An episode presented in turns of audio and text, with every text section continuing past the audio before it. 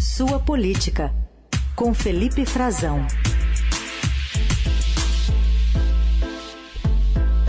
Frazão, bom dia. Oi, Carol, bom dia a você. Bom dia aos nossos ouvintes. Hoje também a gente conta com um convidado aqui na coluna do Frazão, que é o repórter do Estadão, coordenador da sucursal de Brasília, Leonêncio Nossa, para também falar sobre Bruno Pereira. Tudo bem, Leonêncio? Bom dia. Bom dia, Carolina. Bom dia, Frazão. Bom dia, amigos da Eldorado. Leonêncio, ele é, é, enfim, conhecia Bruno, né? fez reportagens é, históricas e premiadas sobre a Amazônia, escreveu um perfil também, está publicado no Estadão de hoje. E nesse texto, Leonêncio, eu queria puxar aqui que você fala o quão difícil é um país produzir né, profissionais como o Bruno, capazes de, de, atuar nesse universo complexo e único dos grupos isolados da Amazônia. Queria que você falasse um pouquinho até do empenho dele é, na carreira, é, descobrindo, é, se, se, tornando fluente em quatro línguas, pelo menos diferentes, para se comunicar com esses povos locais e compartilhasse um pouquinho conosco é, como você conheceu o, o Bruno e como é que você atuou com ele lá na Amazônia. Carolina, é, a morte, toda morte, ela, ela causa uma consternação, causa uma tristeza e, e quando vem um assassinato, uma revolta. No caso do Bruno, é, é difícil é, se calcular a, a dimensão da, do prejuízo que causa para a defesa da região, da Amazônia, a, a, para a, a, luta ali contra o crime organizado, né? Que hoje o crime organizado na Amazônia ele está mais sofisticado do que outras épocas, porque hoje quando você fala em garimpo ilegal, em pesca ilegal, em exploração ilegal de madeira, você está falando também de um componente que é o tráfico de drogas, que às vezes atua como grande agente financiador dessa cadeia criminosa. E o Bruno, é, ele é de uma nova geração de indigenistas, ele chegou na FUNAI em 2010, quando a entidade começava o seu processo de sucateamento e se destacou muito rapidamente é, nesse trabalho que é muito peculiar, que é muito difícil e que exige muita, é, muita dedicação, né? Dedicação de uma vida que é trabalhar com pessoas que você não conhece, não sabe nem a língua, que são esses índios isolados que existem na Amazônia. Então, o, o Bruno ele se destacou nesse trabalho muito específico, e daí que é muito raro, é muito difícil um país formar e conseguir é, um, profissionais que tenham essa capacidade. Léo, bom dia para você. É, eu queria bom também dia, que você pudesse explicar para a gente, Léo, é, como é que se existem hoje, né? Você, além de ter conhecido o Bruno, ter trocado mensagens com ele, ter viajado, encontrado é, em ambientes é, de selva, na Amazônia. É, você vinha mantendo contato com ele e que também conhece bastante outros indigenistas, né? outros sertanistas que trabalharam na FUNAI, tem um vínculo, a sua trajetória como jornalista e escritor passa por esse assunto. Queria que você pudesse dar a dimensão para o nosso ouvinte da Eldorado é, de quão rápido vai ser a substituição do Bruno é, quer dizer, como é que a FUNAI ela está preparada para repor esse profissional que perdeu tão é, gabaritado? Eu via que você falava que ele entrou em 2010 na FUNAI, dois anos depois ele já ocupava cargos de direção no órgão, passou até agora, né, até o início do governo Bolsonaro, sempre em cargos é, de relevo no órgão. E qual era a diferença dele para os sertanistas de uma geração anterior? A Frazão, é, a gente sendo muito sincero, é, não, não, é uma reposição fácil. É uma reposição que exige anos. Porque você, é, uma coisa é você é, atuar, né, um agente do Estado que atua na defesa de um, de, uma, de um ecossistema, de uma floresta. Outro é de um, de um profissional que atua é, juntamente a comunidades indígenas, né, já em contato. E outra questão, outra coisa, é você formar um profissional que vai lidar com indígenas que a gente não sabe quais, qual, qual língua fala, quais os costumes que possui, quais são as suas tradições. São homens, mulheres e crianças que vivem absolutamente é, no interior da mata. É, então você tem que ter um, um diálogo com essa pessoa é, muito especial. E nas conversas que eu sempre tive com o Bruno, ele deixava muito claro isso, a preocupação dele, ele fazia muita reflexão sobre esse trabalho, porque ele tinha medo e a preocupação dele e de todos esses indigenistas é de que um, uma vez fazendo contato, né, você está abrindo para o índio um mundo muito cruel, uhum. né, muito duro. Os índios que já têm contato já vivem em situação de muito, muitos problemas né, nas cidades. Então ele tinha essa preocupação. Então ele tinha que fazer essa defesa, evitar que os criminosos entrassem nessa área, né, e ao mesmo tempo manter é, uma, um, um monitoramento né, desses povos. Então é, leva, muito, leva muitos anos para formar esse tipo de profissional. Agora, a FUNAI, há muitos anos, também não faz concurso público. Então, você não tem é, concurso para indigenistas, já tem é, uma, uma, década. E a diferença dele para outros, para sertanistas do passado, é que hoje você tem uma cobrança maior, né? Você tem uma vigilância maior em relação a esses profissionais. Então eu, o mundo inteiro acompanha, as redes sociais acompanham o trabalho deles, o Estado, enfim, toda uma opinião pública. E é, ele, é, é, ele enfrenta, ele, a geração dele teve que se adaptar também a uma nova realidade, em que o índio tem protagonismo, né? o índio tem voz própria. Então o, o Bruno, ele ah, tinha como característica é, essa defesa intransigente da floresta e dos povos tradicionais é uma, são valores do indigenismo do passado, mas o, o, que diferenciava ele, aí respondendo a sua pergunta, dos sertanistas antigos, é que ele não tinha esse personalismo, sabe? Uhum. Desse de colocar como grande herói, se colocar como grande pai é, dos índios. Uhum. Ele é de uma nova, uma nova geração. E uma nova geração total. Embora ele tenha feito aí algo que é, dos, dos heróis, né? Você entregar a vida mesmo é, por uma causa, né? A causa dele era a defesa desses povos isolados da Amazônia. É, é, interessante essa sua visão, porque é isso, não há um protagonismo e há uma, uma determinação dele em entregar esse protagonismo, entregar isso a, ao índio, se assim, aos indígenas, se assim eles quisessem. Eu vi uma manifestação do, dos líderes da Univaja falando de uma descrição do Bruno que ele era valente e determinado, é, justamente por conta dessa atuação dele. E pensando em como ele era habilidoso, a gente imagina né, o quão essa população, especialmente esses povos isolados, é, já estavam sentindo né, a aproximação do homem e de todo esse crime organizado às suas bordas, e como deveria ser difícil essa aproximação, confiando né, no interlocutor, no papel aí do, do Bruno, para se estabelecer uma relação de confiança, enfim, quando você fala da demora, acho que tem isso no contexto, né? Como é que você vai confiar em alguém, como é que essa relação se estabelece ao longo do tempo para então por exemplo, o Bruno conseguir fazer com que alguns indígenas atuassem na própria proteção da sua comunidade, né? Exatamente, exatamente. E quando a gente olha o noticiário, Carolina, é, sobre a morte do Bruno e do Dom Philip, que foi o jornalista que morreu junto com ele, uhum.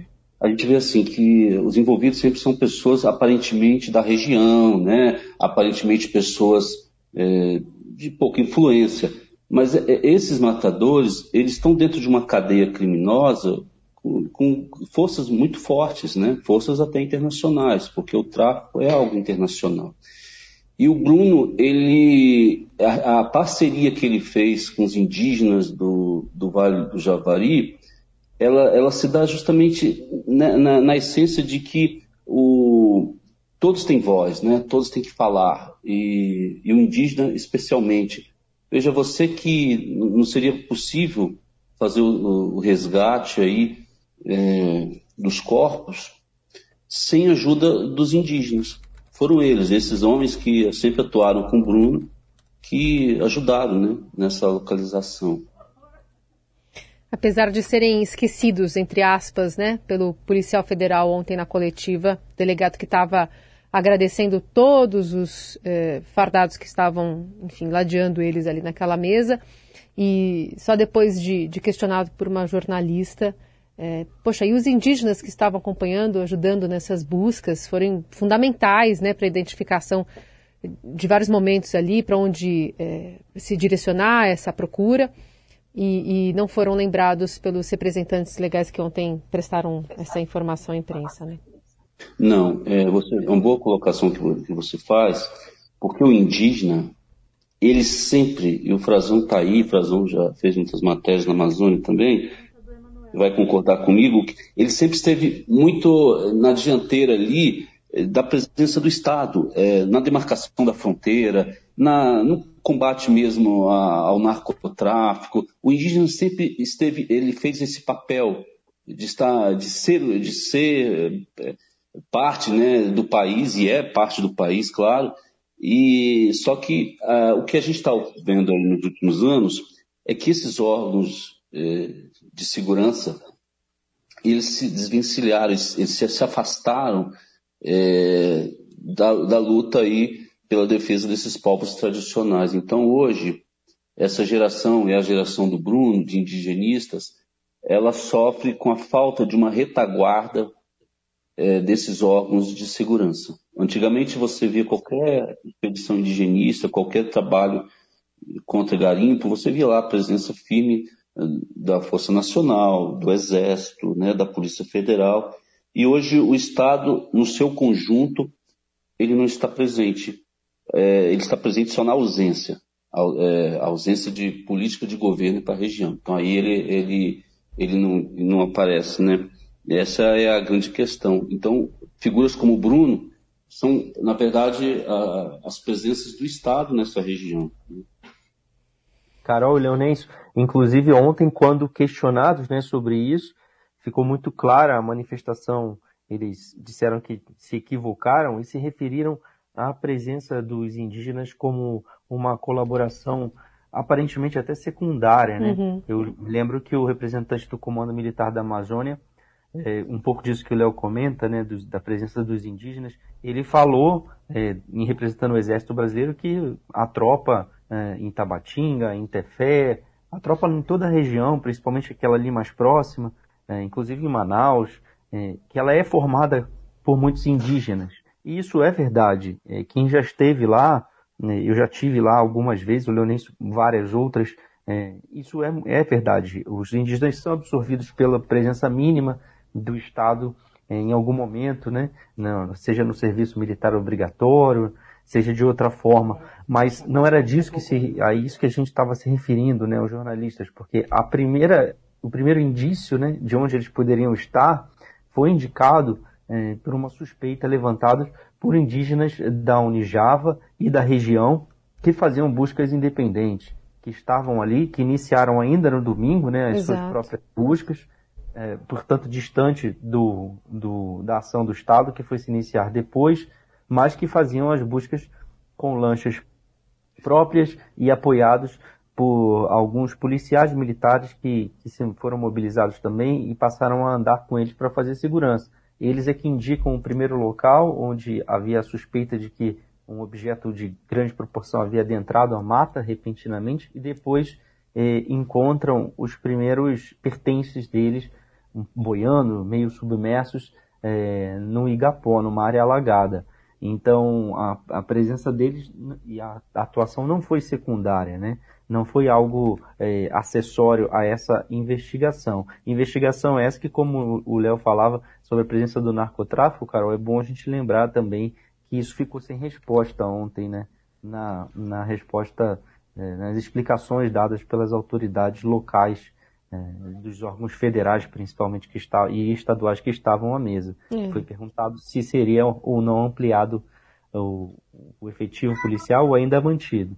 E eles disseram que entendiam que era suficiente o que Isso. já estava lá. Acho que os fatos mostram o contrário, né?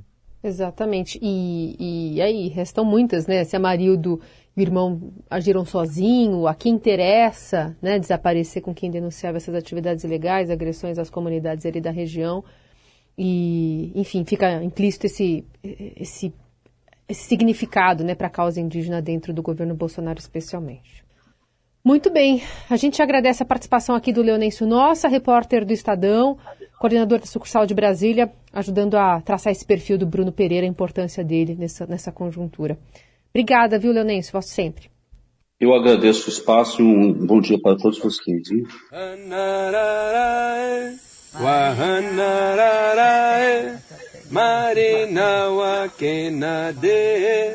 Marina Wakenade. Wakenade. Está ouvindo o Canto da Floresta, né? uma cena de Bruno Pereira entoando uma música indígena que virou símbolo da sua luta. A gente segue com o Felipe Frazão, de Brasília. Felipe, ainda para a gente tratar desse assunto, é, temos uma carta é, tão triste, né? uma nota da família do, do Don Phillips, esse jornalista né, britânico que também foi assassinado lá no Amazonas dizendo que se encerrou uma parte, né, uma tragédia, pelo menos a, foi se encontrado, né, foi uma confissão feita em relação a esse assassinato, mas uma outra briga que se inicia, né? É, Carol, uma, mais uma mensagem, né, e aqui também a gente estende, né, nas nossas mensagens, dos nossos sentimentos, nossas condolências, né, às duas famílias, como e das vítimas, né, que, dessa tragédia, desse crime brutal, né, em condições é, em que os corpos foram encontrados, até, é até estranho para a gente é, que está acostumado a reportar todo tipo de notícia, né, a mensagem, o linguajar que a polícia usa nesses casos, Sim, porque realmente estão bastante deteriorados, né, como era de se imaginar também já em, um décimo dia, né, de buscas, uh, que foram encontrados numa região é, muito úmida, muito quente, em que tudo se deteriora muito rápido, com muita é, matéria orgânica, mas é, a brutalidade do crime que foi descrito pelos, é, pelos suspeitos, né, ou pelo menos por um daqueles que, que confessou a participação, né,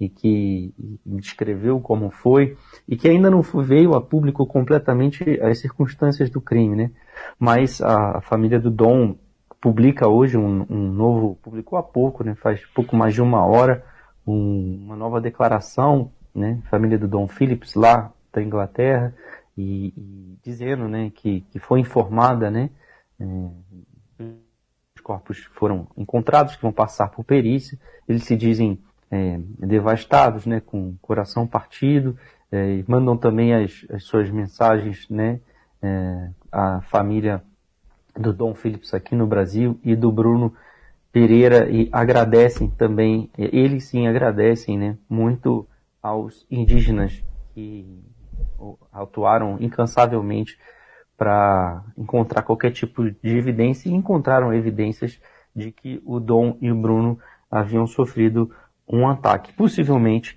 desses suspeitos, né, com a participação deles, que são atuam na pesca ilegal, mas podem ter outras conexões, inclusive como você comentou, Carol, a polícia segue buscando é, um terceiro suspeito, né, porque é bastante estranho ainda a condição em que a coisa ocorreu. Ontem não foi muito bem descrito pela Polícia Federal quais foram as circunstâncias do crime, a motivação.